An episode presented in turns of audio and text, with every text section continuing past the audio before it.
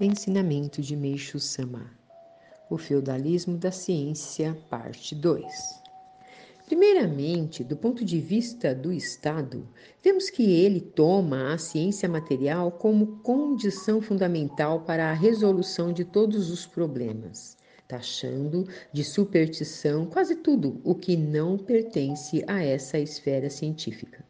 Entretanto, por mais avançada que seja, a ciência não é onipotente. Sendo assim, é natural que haja muita coisa que ela não consiga resolver. Mas o mais estranho de tudo é que as pessoas não se conscientizam disso. A confiança praticamente cega depositada no progresso científico mostra, como costumo dizer, que o homem está prisioneiro da crendice na ciência. E não se pode avaliar quão grandes sejam os danos causados por tal crendice.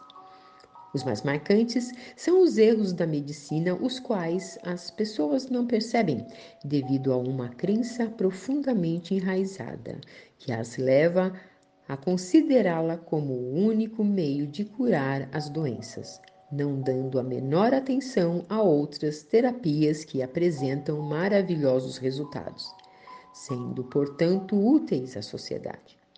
Em poucas palavras, poderíamos dizer que o Japão atual é um país de extremado feudalismo científico, e não deixa de haver motivos para tanto.